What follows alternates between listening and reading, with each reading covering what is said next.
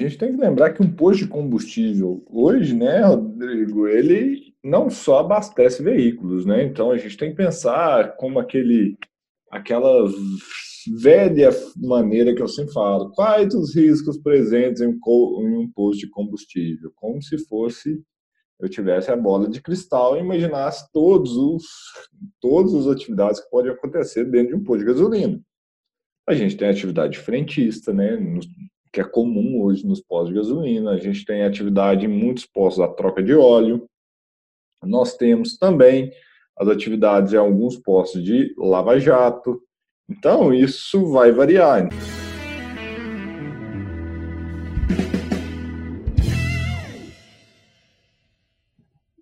Olá, sejam bem-vindos ao Pausa para Respirar, o podcast semanal sobre higiene ocupacional da Analytics Brasil. Eu sou o Rodrigo. Eu sou a Gabriela. Eu sou o Douglas. E eu sou o Leandro. Olá, Leandro, aproveitando aí na nossa série de estudos de caso, essa semana a gente vai na sua indicação. A gente vai falar de postos de combustíveis.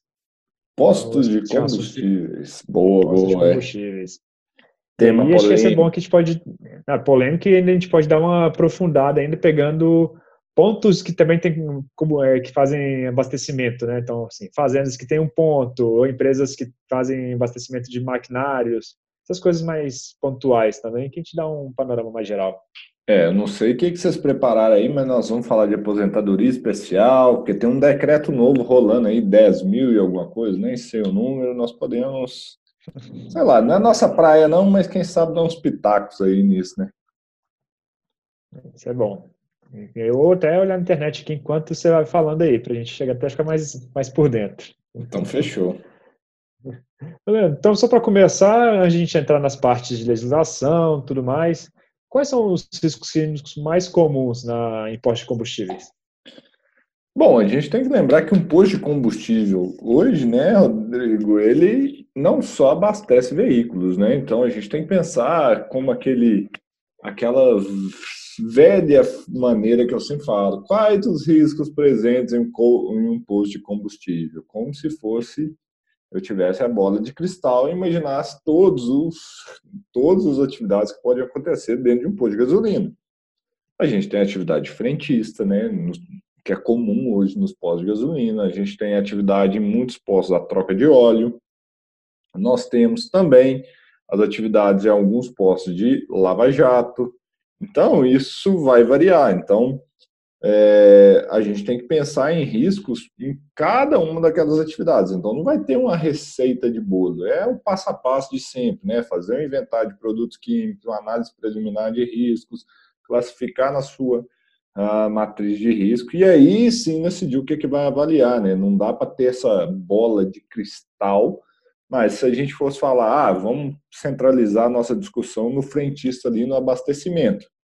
Bom, a gente falaria ali os riscos, né, os riscos que estão ali presentes, ou os perigos, né, vamos dizer assim, gasolina, etanol e diesel, combustível, né, nesse posto. Agora, se ele é significativo ou não, aí cabe uma análise que provavelmente a gente vai falar ao longo aqui desse podcast, né. Exatamente. Quando a gente pensa no frentista, né, Leandro, a gente já conhece aí de praxe quais são uh, os produtos que geralmente ele, está exposto. Geralmente a gente tem gasolina, a gente tem óleo diesel, a gente tem etanol, né? Uh, mas nesse caso, a gente tem que fazer uma avaliação muito de também como que é o ambiente lá, né? Porque pelo menos nos postos de combustível que a gente conhece no dia a dia, são postos abertos, né? Sim. E aí, como que fica essas exposições? Isso diminui a exposição, agrava a exposição? A questão da ventilação industrial, né, Douglas? Isso é uma das coisas mais importantes que a gente tem hoje na área de higiene ocupacional, a parte de ventilação, e eu confesso aí, eu faço a minha meia-culpa nessa história aí também, que geralmente é o calcanhar de Aquiles da grande maioria dos higienistas ocupacionais. Nem é riscos químicos, para ser sincero com você, que eu vejo aí. Ventilação industrial, eu vou te falar, viu? Tem. Eu não conheço ninguém nem que produz conteúdo na parte de ventilação industrial. Então, assim, é, é um tema que todo higienista deveria saber muito, e isso é um calcanhar de Aquiles até lá nos Estados Unidos. Eu conversando com alguns higienistas lá, pessoal fala que o maior desafio deles na prova de certificação do, da, da AIA, né, do, da ABI, é parte de ventilação. Você vê. Então, assim, um ambiente aberto, o que, que ele proporciona? Uma diluição natural daqueles contaminantes. Então, quando a gente está falando aí de óleo diesel, etanol, gasolina em postos de combustível, a gente está falando deles na fração vapor. Ou seja, a gente tem um líquido que evapora na pressão ambiente, ó, na pressão não, na temperatura ambiente. Então a gente tem esses líquidos combustíveis que na temperatura ambiental eles evaporam e ao evaporar eles vão para o ar. Se eu tenho um espaço que é totalmente aberto e ventilado, a tendência é eles se diluírem no ar. É diferente de um espaço em que a gente tem uma certa concentração desse vapor.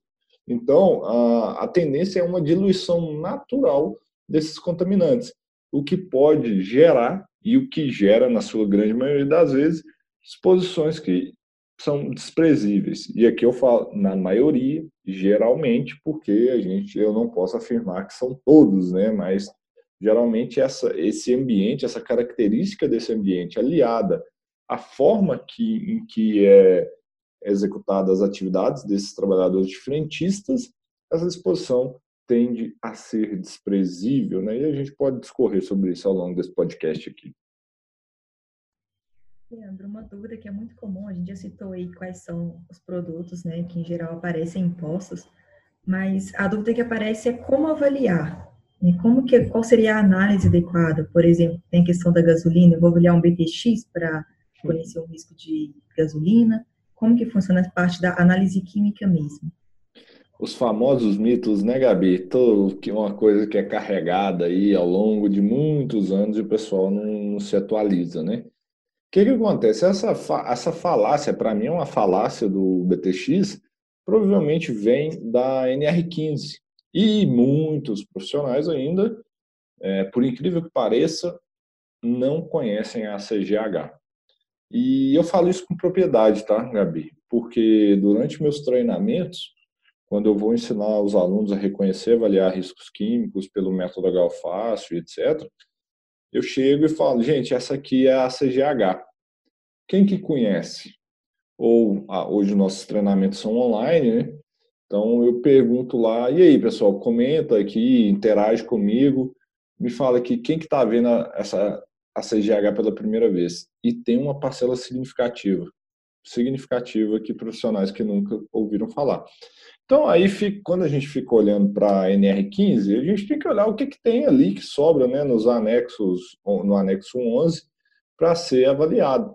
Aí a gente acaba percebendo que tem o que lá é o BTX, né, dos, dos hidrocarbonetos, né, que a gente pode esperar que tenha na gasolina, é o benzeno, que nem está no anexo 11 mais, tolueno, chileno e tio-benzeno.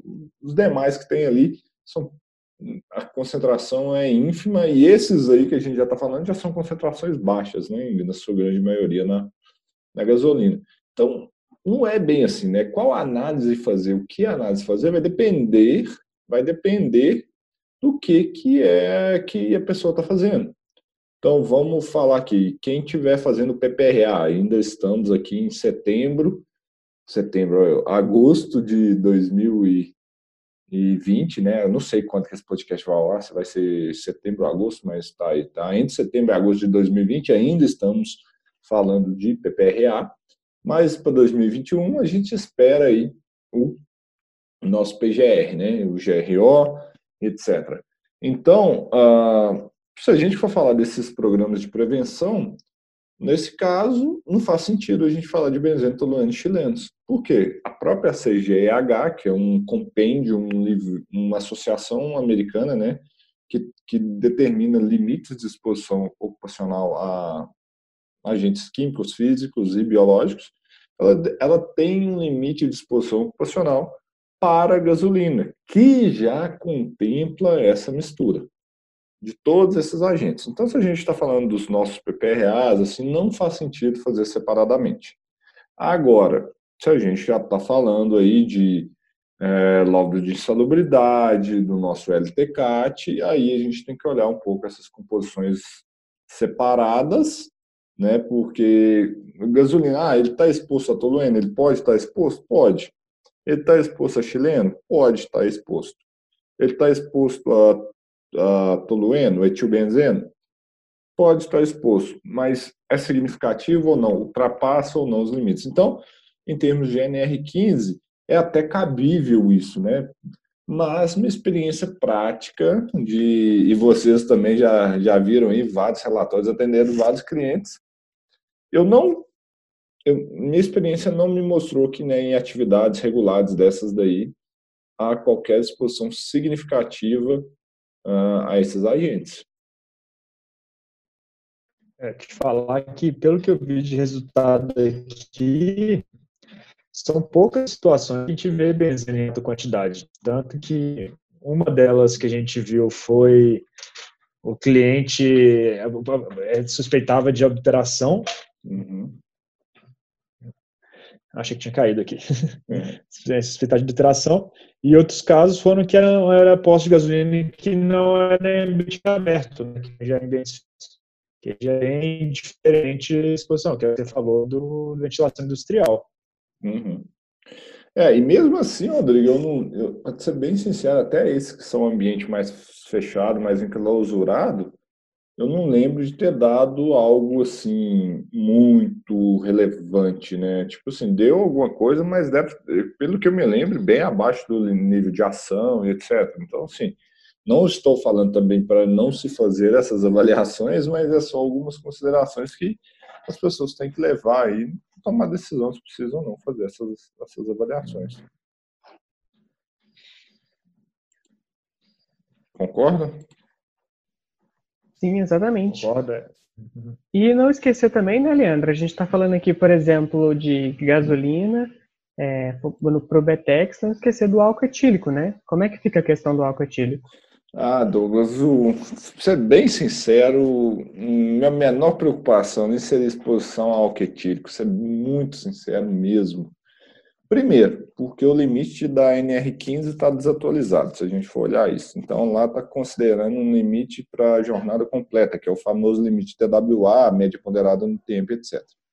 Na CGH já atualizou isso aí para um limite STEL, ou seja, 15 minutos. Ótimo. Uhum. Ah, fora isso, tá? Se a gente está falando na CGH de um limite, ó, CGH não, na, na NR15, ok, vamos considerar a jornada então. É um limite de 780 ppm. Cara, num ambiente aberto, para para pensar comigo. Aqui agora vamos usar um químico, nossos conhecimentos químicos aqui para. Para a gente ter uma concentração de etanol que é altamente volátil, né? É, não é altamente, mas é bem volátil, tende a evaporar, expandir. Cara, e em um ambiente aberto, uma concentração desse agente chegar próximo a 780 ppm, nossa senhora, tem que tem que vazar, tem um vazamento, um, um, um jato de, de, etanol assim vazando lá se a gente for parar para pensar, porque tem que ter uma concentração muito alta naquele ambiente ali tem que ser alguma coisa fora do comum para dar uma concentração tão alta, né? Porque a gente tem que ter uma evaporação constante no ambiente aberto para ter uma concentração bem alta aí, para chegar a 780 ppm. Então, é, eu não me preocuparia, assim, né? De novo, né, gente? Eu, eu tenho que tomar cuidado com as minhas palavras, porque senão algumas pessoas podem interpretar, ah, mas o Leandro falou que não precisa fazer nada. Não, não é isso, não. Das minhas preocupações dentro de uma atividade para um frentista, o etanol seria uma das minhas menores preocupações. Não quer dizer que eu não vou avaliar, não quer dizer que não deve ser avaliado. Mas frente a outros agentes, o etanol, no meu diagnóstico, a minha experiência que eu vejo na prática é que as concentrações são ínfimas frente ao limite. Então, isso tende a ser uma característica. De novo, tendência em ambientes abertos, etc. Igual o Rodrigo falou, se você já está num ambiente fechado, em que a ventilação é ruim, que pode tender a concentrar esse agente, aí o cenário muda completamente. Mas em, o que a gente vê na nossa realidade, não vejo assim etanol sequer a ponto de ser quantificável hum, ou dentro de uma análise. Sendo bem sincero com vocês, porque a tendência dar uma, uma concentração muito baixa dentro de uma análise de risco minha de um cenário hipotético, tá, gente? Transportem, né, quem está nos ouvindo, nos assistindo isso aqui, transportem essa minha análise de risco para o cenário de vocês, porque eu não sou dono da verdade e esse aqui é um cenário padrão que eu estou falando aí, que tem aberto, que tem ventilação, etc. Então não dá para ir cegamente só nas coisas que eu estou falando, não. Olha, vou não, uma situação aí que eu acho que o álcool ele ficaria alto. Aquele famoso paninho que o frentista usa para limpar depois que ele abastece e coloca no ombro. Acho que se fizesse uma coleta ali ia dar ruim. Total. É, foi um dos motivos né, que o novo anexo lá do, da NR9, o anexo 2, proibiu o paninho também. Né? Então, além de tudo, não só por isso, mas acredito eu que por absorção na pele, né? O cara pegava aquela flanelinha molhada ali, botava no ombro, molhava a camisa, ele ficava ali o dia inteiro com aquele negócio em contato com a pele, né? Então, isso aí tá proibido, né? Eu acho que desde. Ah, quando que entrou o anexo agora, eu já não sei.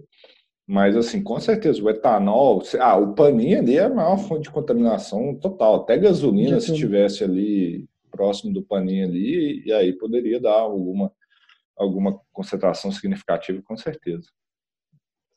Leandro, eu ainda queria fazer algumas considerações em relação a essas avaliações quantitativas e pedir sua opinião em relação a isso. Tá. Porque o que, que acontece? Uh, muitas das pessoas que chegam para a gente querendo fazer essas avaliações em posto de gasolina, elas já chegam com um discurso pronto de que entendem que a exposição não deve ser alta.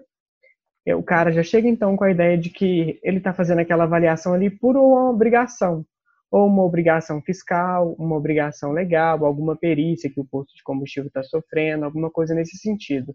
Uhum. Qual que pode ser a postura do profissional diante de uma situação em que ele mesmo já está afirmando que não espera uma exposição, mas que ainda quer fazer essas avaliações por causa de alguma obrigação fiscal ou legal?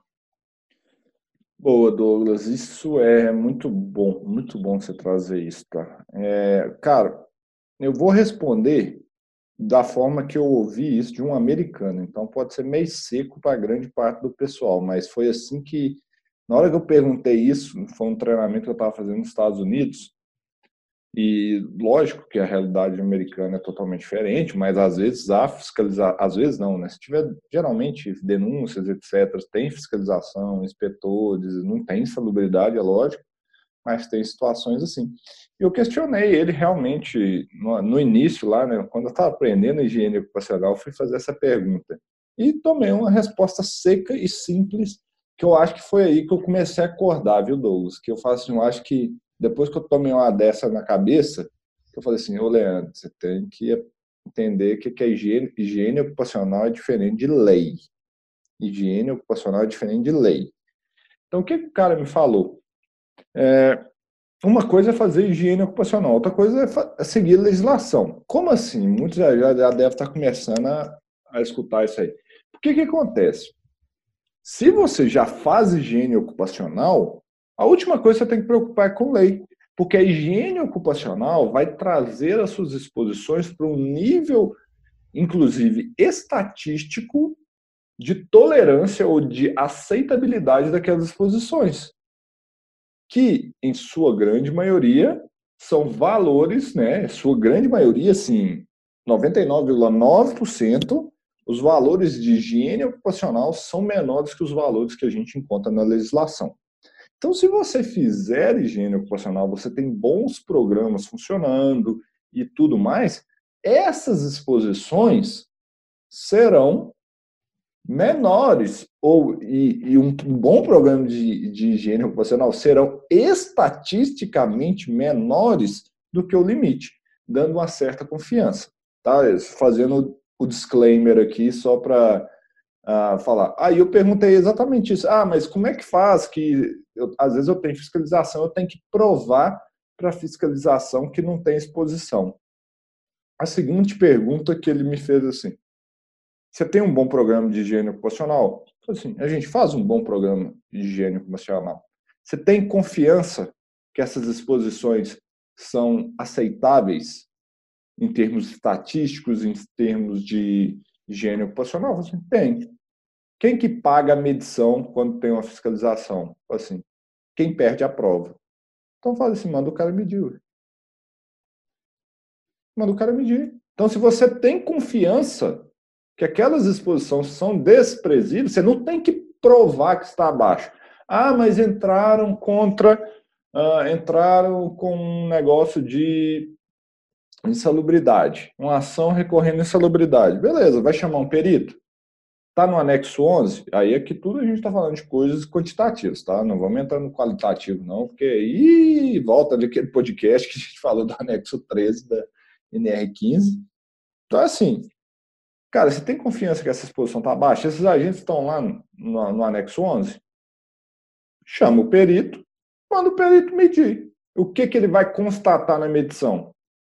Que está abaixo do limite de exposição ocupacional. Estando abaixo do limite de exposição ocupacional, não se paga adicional de insalubridade. Mesma coisa se vale para aposentadoria especial. Mas isso tudo volta no, na introdução desse tema. Tenha um bom programa de higiene ocupacional. Se você não tem um bom programa de higiene ocupacional, você não tem confiabilidade nesses dados. Então, eu ensino isso. Eu estava numa eu estava numa, né, numa sessão né, de, de aula com os alunos do método da Galfácidos, e foi justamente uma pergunta dessa. O cara me falou, cara, a gente já implementou um monte de programa, implementou um monte de coisas, as exposições estão controladas, a gente tem dados estatísticos é, disso, fazendo um bom programa e tudo, mas o povo está querendo que a gente faça medição lá para comprovar que não tem, que não sei o que lá. Assim, primeiro você tem que comprovar para quem? Ah, em caso de uma perícia. Aí eu falei, cara, manda medir, ué. Aí foi e falou assim, é, beleza. Aí foi, parece que alguém entrou com a insalubridade, mandado medir, não detectado. Cara, mede. Faça um bom programa de higiene ocupacional, deixa medir, cara. Você vai ter uma baixa probabilidade, ou se, um, se é um bom programa, uma baixíssima probabilidade que aquelas exposições ultrapassem o limite de exposição ocupacional. Detalhe, a gente está falando com tudo aqui que tem parâmetro, tá? Aí na hora que entra na parte das loucuras que vem do anexo 13, as paradas qualitativas, aí depende da avaliação em campo. Aí não é só um bom programa de higiene ocupacional, mas a gente está falando daquilo que dá para medir, que tem como você ter parâmetro técnico legal para tomar decisão, entendeu? Não sei se vocês concordam comigo, mas foi isso que eu ouvi nos Estados Unidos uma vez e caiu minha ficha. Tipo, mudou Tipo assim, é, o negócio é fazer higiene ocupacional, deixa o povo pedir, cara. Deixa alguém constatar para você que você está tranquilo, entendeu? Lógico que você vai ter dado para embasar a sua decisão, é lógico. Leandro, por outro lado, quando a gente olha para o benzeno, você acha que ele seria o mais preocupante aí? Que cuidado que a gente tem que tomar com ele? O que a legislação vai dizer sobre? Ai, Gabi, esse negócio do benzeno para mim tem um lobby gigantesco, entendeu? Porque, ah, ele é carcinogênico? É, formaldeído também é carcinogênico, sabe? Ah, e formaldeído é encontrado em um monte de situações também que não existe o lobby que tem em termos do benzeno. Em termos de gasolina, hoje, o teor de, hoje em dia, o teor de benzeno nessas gasolinas é bem baixo, né? Aí a gente tem que levar em consideração ainda aquilo que evapora, aquilo que sai dali. Então, uh, que vai para o ambiente para ter uma concentração significativa. Então, assim, muito sinceramente com você, eu não vejo hoje situações normais, tá? Situações normais, exposições que podem ser assim muito significativas ao benzeno, muito significativas mas pode ocorrer. Eu não acho que é a pior das coisas, não, sendo bem sincero com você. Eu acho que existe um, uma demonização do benzeno, e aqui eu não estou aqui para proteger o benzeno de forma alguma. É extremamente tóxico, é carcinogênico, é, mas eu acho que assim, quando a gente tem ah, os conhecimentos técnicos, como nós somos técnicos no assunto, a gente tem que ser frio na análise. usar dados, sabe? Não, não ir só pela paixão. Às vezes eu vejo muita gente cometer alguns deslizes que você fala assim, ah, mas o, o agente carcinogênico que não sei o quê. Assim, não, tudo bem, é, ué. Mas existe exposição significativa a esse agente? Então é o principal. Mas assim, igual você me perguntou, é o, é o vilão, é o principal problema que a gente vai ver na gasolina precisava ter colocado etiqueta lá para ah, aqui nesse posto de gasolina contém uma substância carcinogênica, sabe? Cara, isso aí é só para causar medo, sabe? As coisas, gente. É, é, é muito. A, a nossa prática, o nosso dia a dia nos mostra que, que essas exposições tendem a ser não tão significativas, né? E aí, pra, agora, só para ser bem sincero com você, tá, Gabi? Se eu acho que é preocupar, se a preocupação do pessoal mesmo fosse com a saúde desses trabalhadores, não fosse lobby, etc., era fácil resolver esse problema. Coloca é, autosservice, né, o serviço próprio, quem vai abastecer seu é igual funciona nos Estados Unidos, né, em vários países da Europa.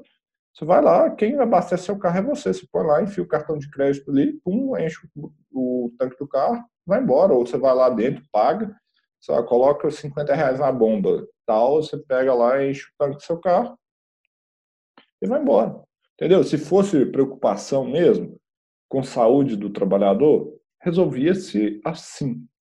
Mas só que a gente sabe, isso ia causar desemprego, ia causar, entre outras coisas. Então, assim, eu, eu gosto de tirar as coisas para um outro viés também, né? Que não é só proteção do trabalhador, existem ali por trás também outras coisas que as pessoas querem também. Então, existe um lobby muito grande por trás do benzeno, que na parte de postos revendedores, né, de abastecimento de veículos, etc., ele não, é, não tende a ser um vilão tão gigantesco igual ele é pintado por aí, não. É engraçado você falar isso, que quando a gente pega o Ministério Público, quando ele faz algumas demandas de avaliação, eles colocam até quem trabalha no, no nas vendas de, de, de, de, de lanches, né, do, ah, tá, do tipo, posto de gasolina para fazer avaliação de benzina também. Aquelas lojinhas de conveniência. Se né? É, loja de conveniência, isso. Eles colocam Cara. até, eles têm que fazer avaliação, porque eles colocam que até, é, o risco está até lá. Uma coisa que é, assim, impensável. Não, é, para chegar lá dentro, né? Tipo assim, do jeito que é pintado assim, eu acho que ninguém podia nem abastecer o carro, né? Porque você para pra você pensar, porque você vai chegar. Ninguém ali, podia nem usar o carro, né? É, não, não é assim, é, é uma. Literalmente, o benzeno é muito demonizado. E de novo, eu quero botar parênteses aqui antes que as pessoas fiquem extremamente incomodadas com isso, é que eu não estou falando que ele não é extremamente tóxico, eu não estou falando que tem que largar ele para um lado. Estou falando que ele é extremamente demonizado em situações em que a exposição a ele tendem a ser desprezíveis. E cada dia mais a tecnologia da produção de combustíveis e produções de outros materiais tem sido feitas para diminuir a concentração do benzeno. E aí que eu quero botar uma intriga aqui, tá? Agora pensei no negócio, uma intriga. Tá, existe essa demonização do benzeno na gasolina. E quantas vezes a gente encontra aí tintas ou outros materiais que têm solventes que têm benzeno? Por que, que esses danadinhos aí não são demonizados igual a gasolina? Então, a gasolina tem quase que ter um banimento dela da, da fase da Terra. E a gente vê aí usando benzeno em, até hoje, por incrível que pareça, em alguns solventes industriais. E aí, como é que fica, né? Em situações que provavelmente a exposição é muito mais significativa do que na gasolina. Então, é, é, é para parar para as pessoas refletirem realmente. Será que é tão demônio assim? Não, calma. Existe um demôniozinho lá, mas dá para controlar esse risco aí. Não, precisa fazer alvoroço, não deve ter tido muitos problemas de saúde de trabalhadores em uma certa época aqui, né? Que aí provavelmente gerou essa consequência toda da preocupação. Deve ter dado algumas situações, alguns casos, muito grandes, em alguma época, ter gerado isso, não?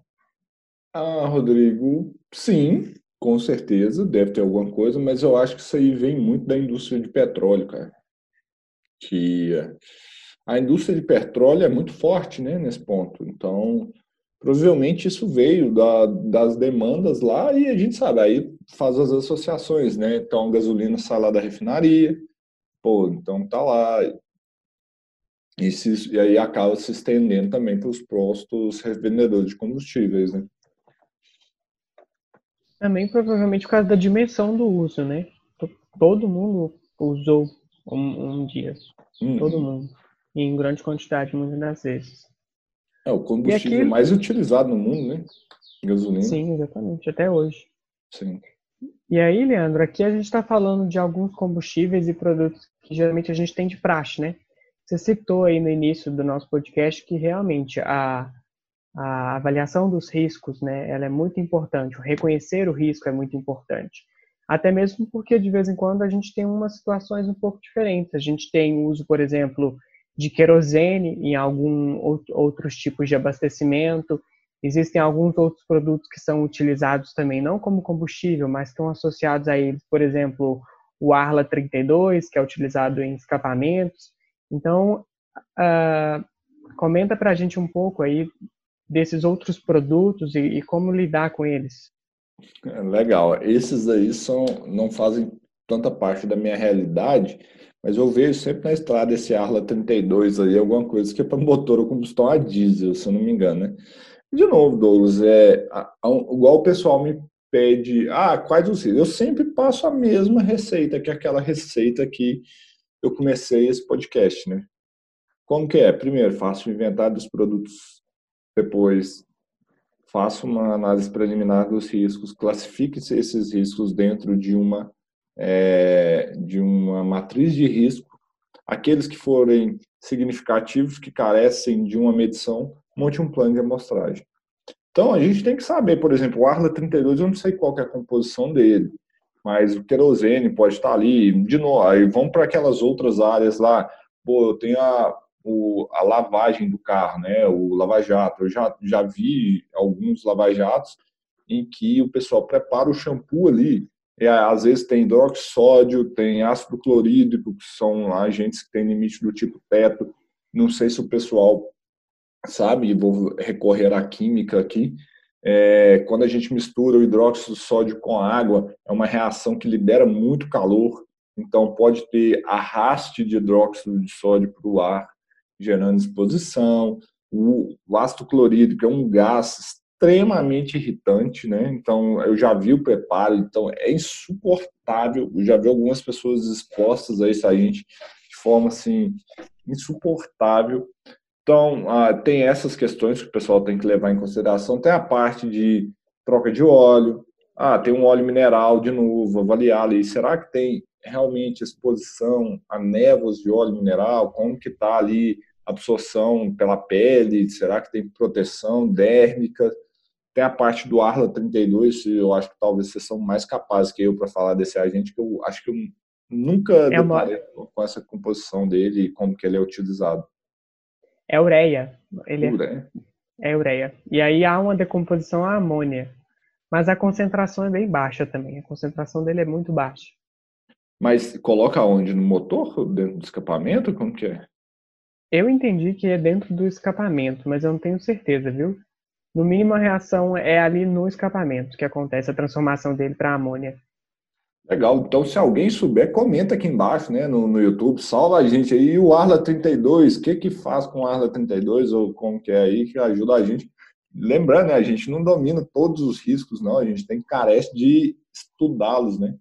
Mas assim, é provavelmente, Douglas, a, a ureia ela é altamente solúvel, né? Dessa é uma solução de ureia ali, que coloca em um reservatório e, de novo, será que tem exposição à amônia?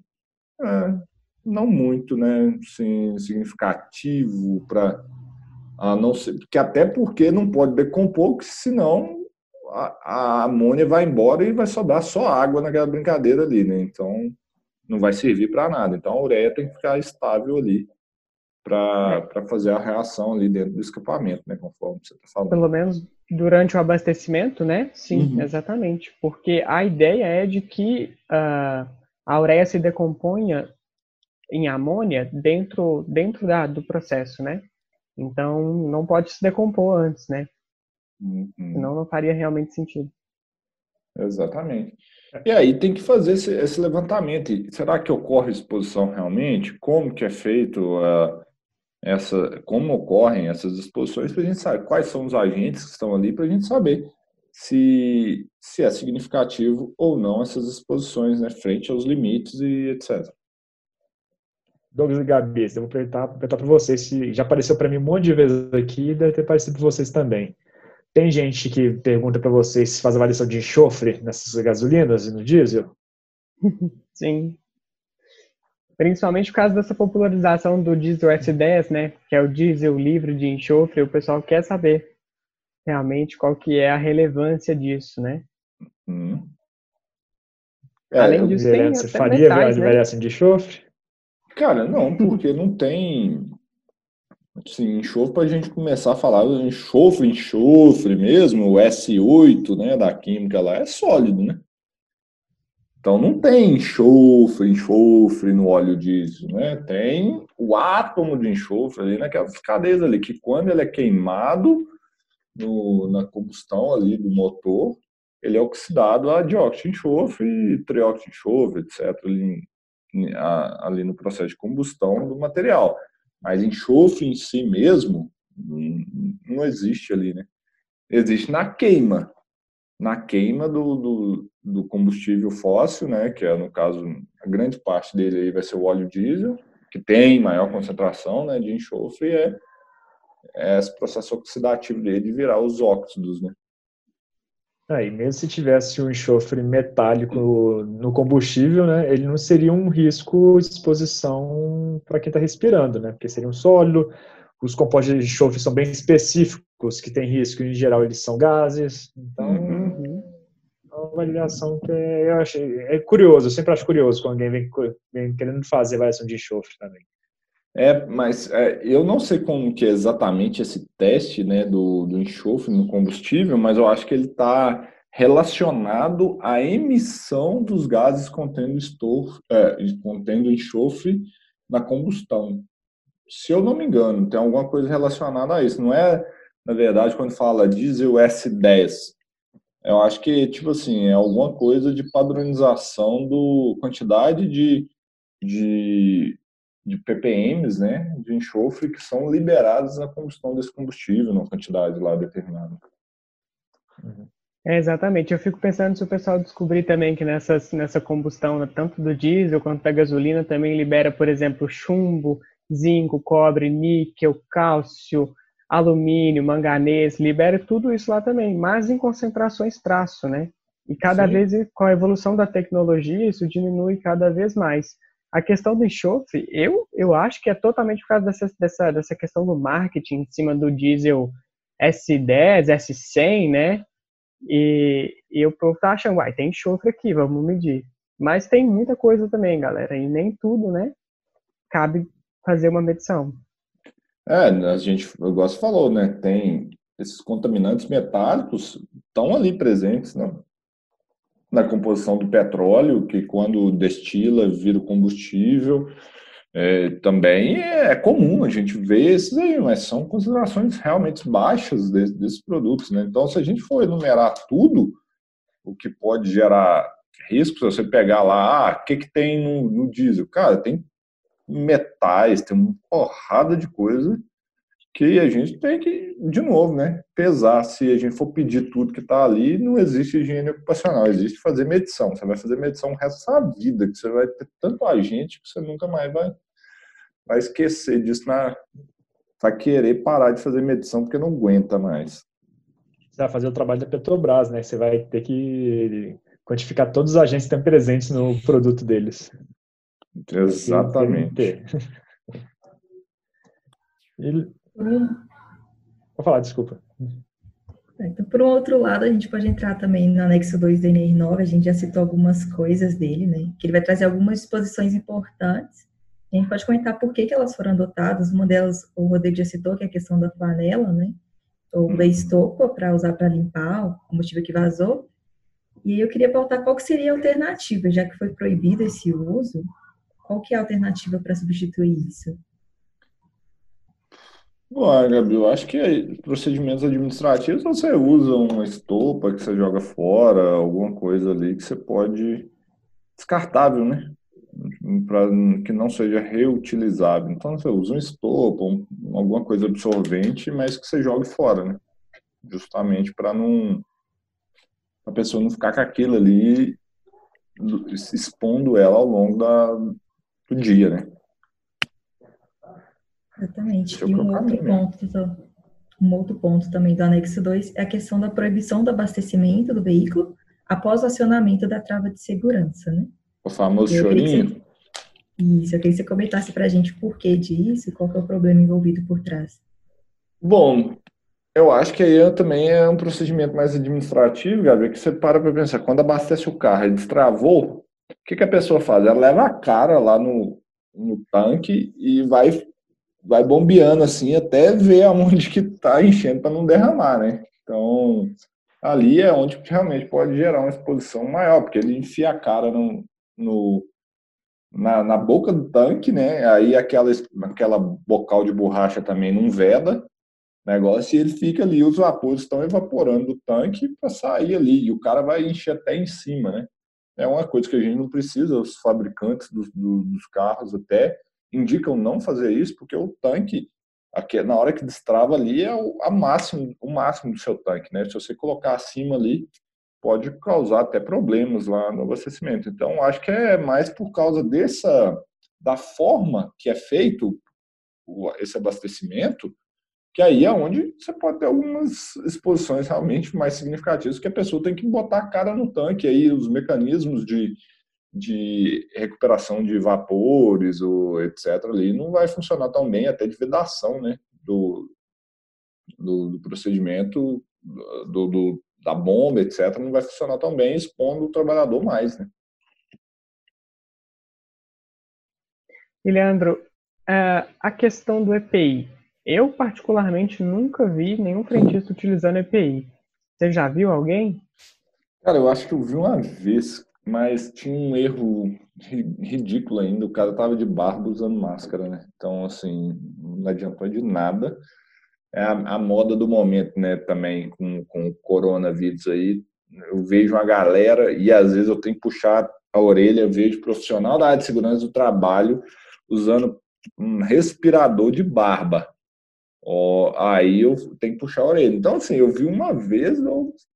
e assim, para mim é uma medida extrema, sabe? Botar alguém para trabalhar em pé o dia inteiro, um calor danado. Eu tô imaginando um verãozão aqui em BH, batendo 40 graus, o cara com um respirador o dia inteiro, para uma exposição que a gente sabe que ela tende a não ser significativa. Cara, é, muita sacanagem, é muita sacanagem. Aí vai falar que tá pensando né, que é trabalhador? Tá doido, cara é, não é, é, é, é, degradante se você pensar um cara trabalhar assim o dia inteiro em pé ali, de um lado para o outro. É, aí, detalhe, né? Igual eu falei, já viu o cara usando com máscara, ó, com, ó, usando com barba. Aí, para isso, você tem que implementar um programa de proteção respiratória. E vai, né? Assim, se quiser complicar, dar um respirador ali numa situação dessa, é, na, a meu ver, é dar um tiro no pé. Eu já vi outra EPI que também é mal utilizada, que são as luvas, né? Que você falou no começo que o, de, eh, esses combustíveis eles têm um risco dérmico, né? E eu sempre vejo uma luva no bolso só, só em cima ali da caixinha do, do combustível, é só guardada limpinha. Não, e detalhe, né? Muitas vezes vai naquela luva cirúrgica de látex mesmo ali, nem para ser uma luva vinílica, que vinílica ou de borracha nitrílica ali, que deve ser Deve, tá? Que eu não estudei antes, deve ser a mais adequada, porque geralmente ela é, a, ela é mais compatível com solventes orgânicos, né? Hidrocarbonetos, etc. Que o cara teria que usar. Eu hum, põe lá uma luvona de latex lá, acha que tá tranquilão e não resolve de nada, né? Não, pior ainda é a luva de pano, né? Que molha e fica lá ainda. Eu já é. vi muita gente usar a luva de pano e põe no bolso. Já viu? Aí o cara põe no bolso ainda, molha a calça, fica em contato com a perna dele ali. É, gente, é, o nosso papel de segurança é dar esse, na área de segurança é dar esses retornos, é mostrar para o pessoal esses erros aí. É o que a gente tem que fazer, porque senão ah, causa essas, essas aberrações que a gente vê no nosso dia a dia. Né? Além dessas considerações, é, existem medidas de controle que a gente pode adotar no posto de combustível? Tem. Seriam tem. essenciais aí? Quais seriam? Pô, Gabi, tem agora aquelas bombas que tem a recuperação de vapores, né? São, mas são. Você lembra, Douglas? Eu acho que foi no congresso da BHO do ano passado, teve alguém que estava falando desse negócio de bomba com recuperação. Sim, eu lembro, sim. Diz que foi caro pra caramba, né? Agora eu não lembro. É, é um sistema aparentemente muito complexo, né, Leandro? E que, que necessita de um investimento financeiro muito alto para cada bomba para cada posto. Então, eu lembro que a discussão que se estendeu na BHO é de que era inviável, que é uhum. bonito, que é perfeito, mas que se essa, real, se essa preocupação, a exposição a esses agentes realmente fosse real, se ela fosse uh, urgente, existem medidas melhores para serem adotadas, por exemplo, é como você citou, de cada pessoa abastecer o próprio carro, ao invés de ser fazer um investimento gigantesco em cima desse tipo de aparelhagem. Exatamente. E a gente sabe também, né, que essas exposições também não tendem a liberar a quantidade de vapor tão grande. É, é realmente que eu acho isso, Gabi. Eu acho que está na hora da gente começar a pensar realmente, é para proteger o trabalhador? Cara, a gente tem que pensar que a gente tem que capacitar os trabalhadores no Brasil para atuar em diferentes áreas. Eu sei que é um desafio grande, mas, assim, algumas atividades como essa, né, que a gente aceita alguém se expor a um risco por uma mera comodidade nossa e, consequentemente, é, deixar ele exposto ao risco por causa de uma perda de renda é algo meio contraditório. Então, a gente, lógico que existe uma questão social muito grande nisso, mas, assim, é, parte de ter políticas públicas para a gente ter pessoas cada vez mais capacitadas para que a única função que ela consiga desempenhar não seja uma função de, cara, colocar uma, um, uma mangueira dentro de um tanque de gasolina e fazer esse abastecimento, né? Então, assim, a gente tem que pensar, expandir, é o que a gente precisa, né, no nosso país aí, destravar algumas questões. E, Leandro, quando a gente. Para mudar, mas não mudar de assunto. Uhum. Porque a gente está falando de postos de gasolinas, os de carro, que todo mundo convive o dia a dia, né? Mas aí quando a gente vai para alguns locais diferentes, como aeroportos, que tem helicóptero, avião, é o mesmo tipo de abastecimento? Como que, quais são os possíveis riscos nesses casos aí? Rodrigo, eu nunca abasteci um avião, não, cara. Eu só vejo aqueles negócios. Não abasteceu seu avião ainda? Não, a gente abastecido seu avião, né? Poxa. Ainda não, cara. Comprei recentemente, o tanque tá cheio ainda. Deu Nem freou dar... já tinha ainda, né, Leandro? De... Não, dei só um rolezinho ali, aí do... só, só o suficiente para diminuir a quantidade de gasolina para fazer o, o de querosene de aviação para fazer um pouso seguro.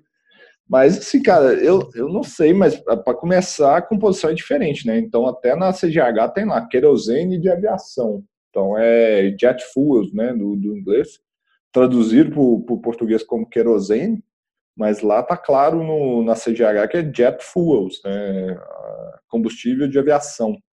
Então, assim, tem, é um, um risco diferente e também na CGH tem um, um limite para isso, né?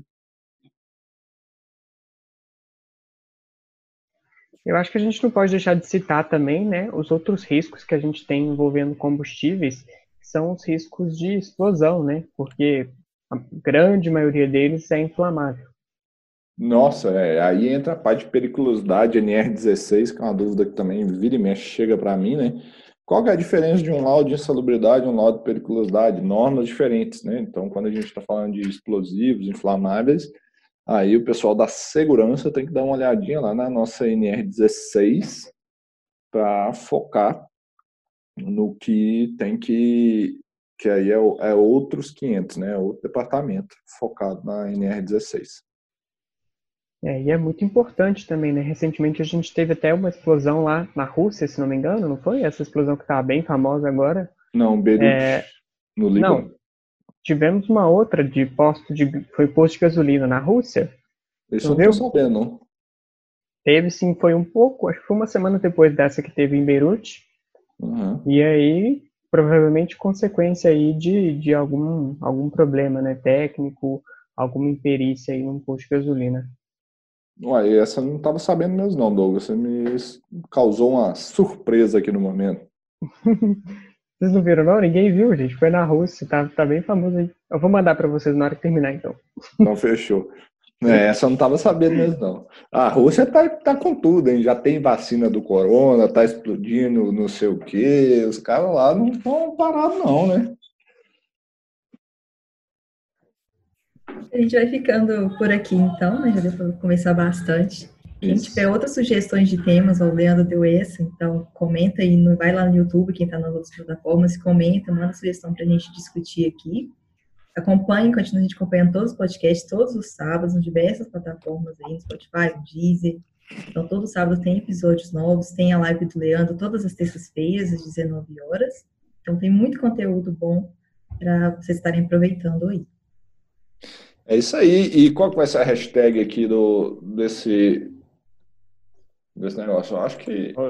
Enquanto vocês pensam na hashtag aí, Leandro, só falar que a Gabriela te salvou agora, porque eu ia te perguntar sobre adulteração de gasolina, se ah, gerar riscos, como fazer isso, porque ter gente interessada em como fazer aí, isso também. Aí já não é higiene ocupacional mais não, meu, meu cara. Aí já. O que que o cara pode adulterar uma gasolina? Só Jesus. Aí a gente tem que pedir o pessoal lá do Laboratório de Ensaio de Combustíveis da UFMG para dar uma aula para a gente lá no LEC, né? É, você fez estágio lá? Agora não lembro. Não lembro. Você fez estágio lá? Fiz não, fiz não. Só, é. só tive umas aulas com a Vânia. É, não, Escapei dessa. É, mas teve gente da nossa sala que eu acho que fez mais cenas para um capítulo. Então é isso aí, pessoal. E quem tiver também alguma sugestão de tema, a gente está trazendo uma série de estudos de caso. Então, se, estou, se, eu, se a sua situação aí que você está avaliando, a situação que você trabalha ainda não foi abordada, deixa aí nos comentários para a gente que a gente vai estudar para trazer um conteúdo bem bacana para vocês aí em relação a isso. É, eu acho que vamos colocar a hashtag aí de um tema que vocês me botaram na saia justa. Então, quem viu aqui, ó, Arla32, hashtag desse episódio aí, que vocês me perguntaram do Arla32, eu nem sabia que, que era o negócio. Então, vamos deixar para o povo aí. Quem chegou até aqui, comenta aí embaixo aí, hashtag Arla32, que eu acho que vai gerar uma curiosidade na turma aí. E, e para mostrar a saia justa que eu fiquei, né? Quando vocês me pegam aí no podcast, não sei quem está assistindo pela primeira vez, os meninos montam os temas e me perguntam, e eu tenho que me virar nos 30 aqui. É isso, pessoal. Então até a próxima. A gente se vê no próximo episódio. Isso aí. Que vocês Valeu, continuem pessoal. bem por aí.